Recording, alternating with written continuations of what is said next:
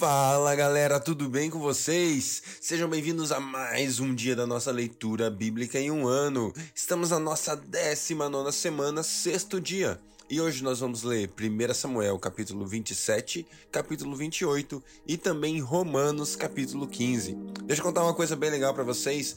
Ontem nós atingimos a marca de 10 mil downloads, escutas, seja como é que se chama isso, do nosso podcast. Muito legal, não é mesmo? É a palavra de Deus se espalhando, a gente está super feliz com isso. E de novo, convidamos você a continuar espalhando, continuar convidando mais pessoas a ler a Bíblia com você, essa leitura bíblica em um ano, que você pode escutar, ler e, e aproveitar a palavra de Deus aí, né? Crescer na, no conhecimento da palavra de Deus durante esse tempo juntos, beleza? Vamos nessa, galera. Vamos continuar. Vamos que bora pro nosso sexto dia da 19 semana. Então vamos lá com 1 Samuel 27, 28 e também Romanos capítulo 15. Deus, muito obrigado por esse dia. Muito obrigado pela vida, pela graça, pela misericórdia que se renova sobre nós. Muito obrigado pelo teu amor que é abundante e constante. Deus, nós te adoramos.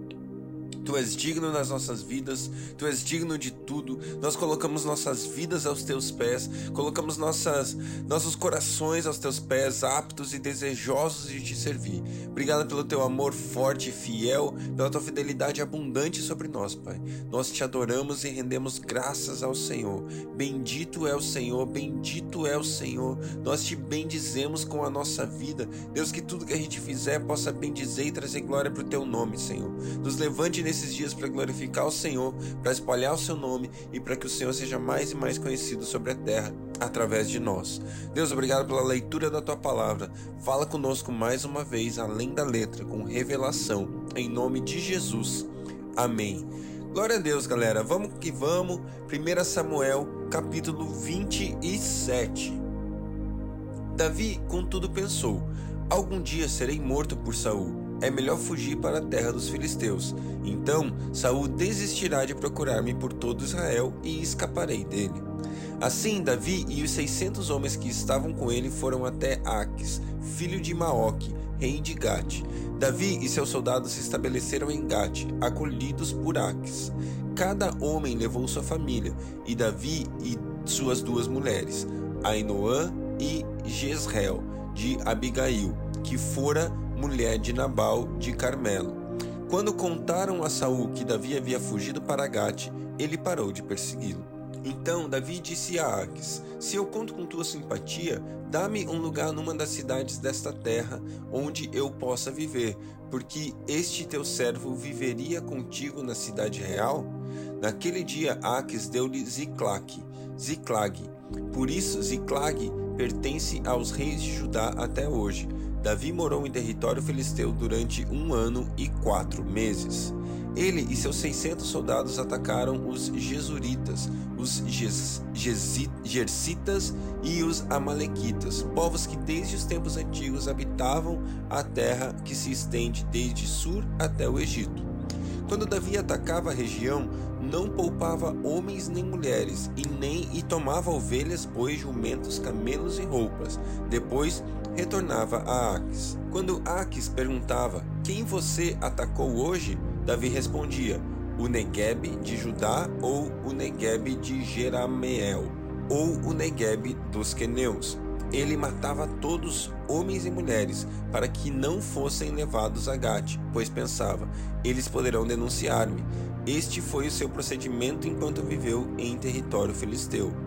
Aques confiava em Davi e dizia: Ele se tornou tão odiado por seu povo, os israelitas, que será meu servo para sempre. 1 Samuel capítulo 28 Naqueles dias os filisteus reuniram suas tropas para lutar contra Israel. Aques disse a Davi: Saiba que você e seus soldados me acompanharão no exército. Disse Davi a Aques: Então tu saberás que o que o teu servo é capaz de fazer. Aques respondeu-lhe: Muito bem, eu o colocarei como minha guarda pessoal permanente. Samuel já havia morrido, e todo o Israel o havia pranteado e sepultado em Ramá, sua cidade natal. Saul havia expulsado do país os médiuns e os que consultavam espíritos.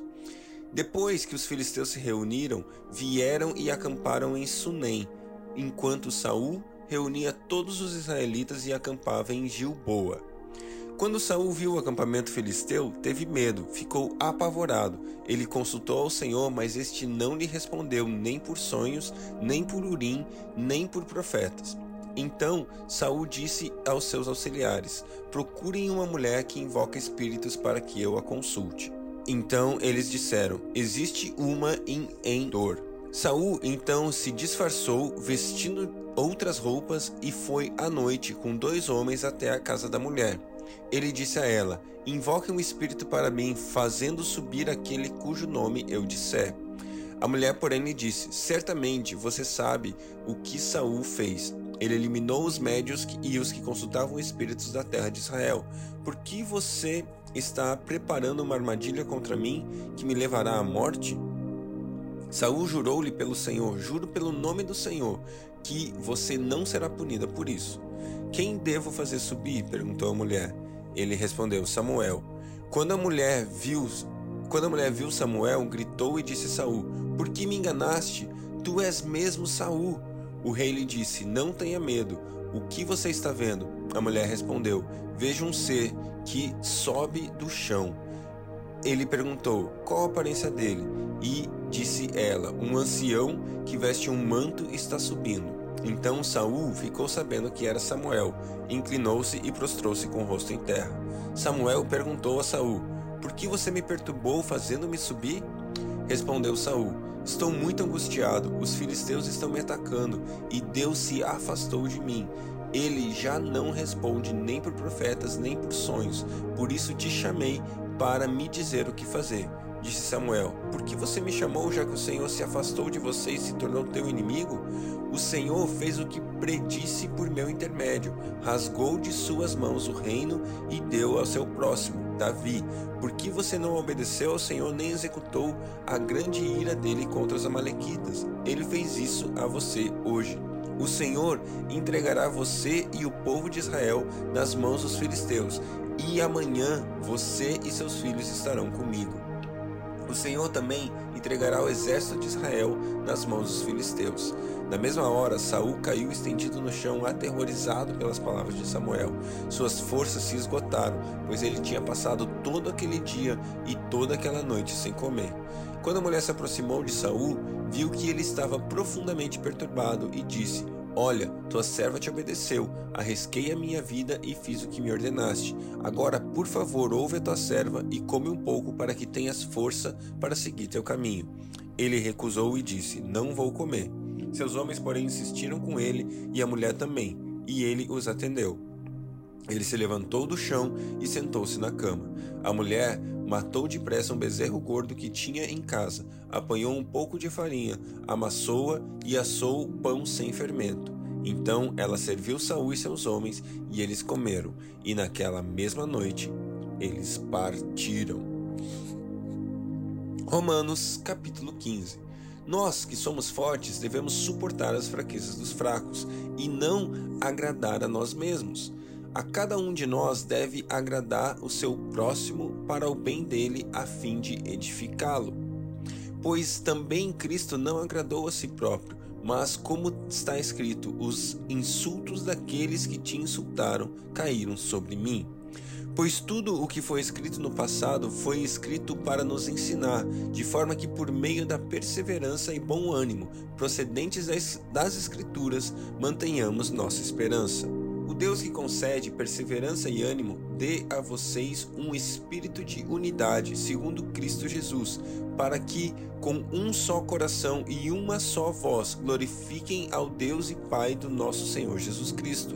Portanto, aceitem-se uns aos outros da mesma forma que Cristo os aceitou, a fim de que vocês glorifiquem a Deus. Pois eu digo a vocês que Cristo se tornou servo dos que são da circuncisão por amor à verdade de Deus, para confirmar as promessas feitas aos patriarcas, a fim de que os gentios glorifiquem a Deus por sua misericórdia, como está escrito: Por isso eu te louvarei entre os gentios, cantarei louvores ao teu nome.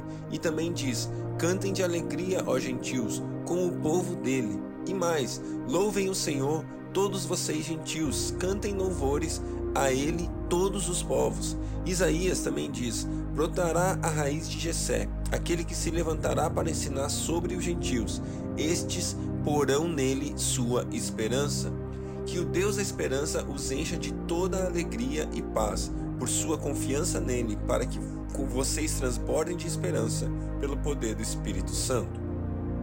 Meus irmãos, eu mesmo estou convencido de que vocês estão cheios de bondade e plenamente instruídos, sendo capazes de aconselhar-se uns aos outros. A respeito de alguns assuntos, eu escrevi a vocês com toda franqueza, principalmente para fazê-los lembrar-se novamente deles, por causa da graça que Deus me deu, de ser ministro de Cristo para gentios, com o dever sacerdotal de proclamar o Evangelho de Deus para que os gentios se tornem uma oferta aceitável a Deus, santificados pelo Espírito Santo.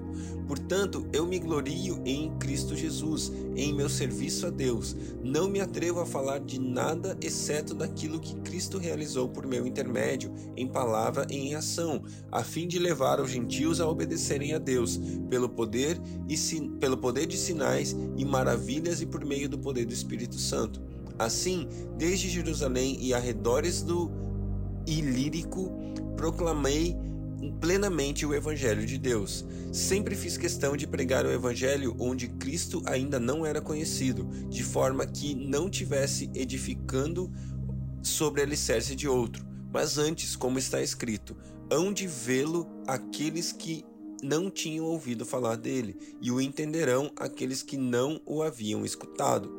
É por isso que muitas vezes fui impedido de chegar até vocês.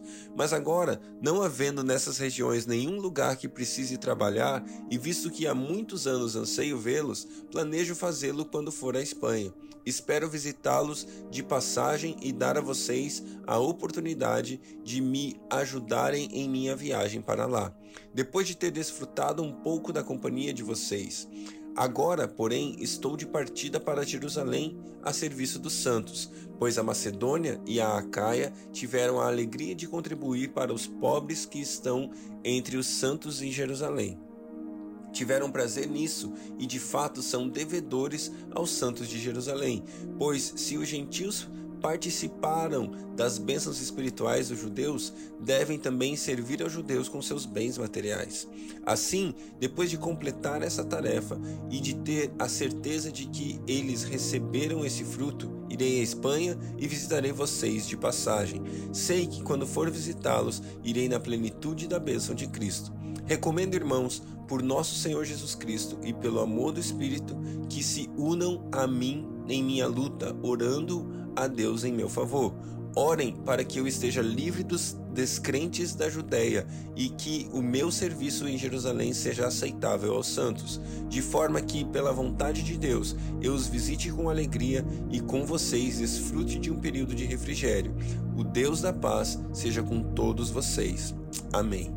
Amém. Glória a Deus pela Sua palavra. Que você tenha um dia abençoado, cheio da paz. E que o Deus da paz seja com todos vocês. Que Deus os abençoe e até amanhã.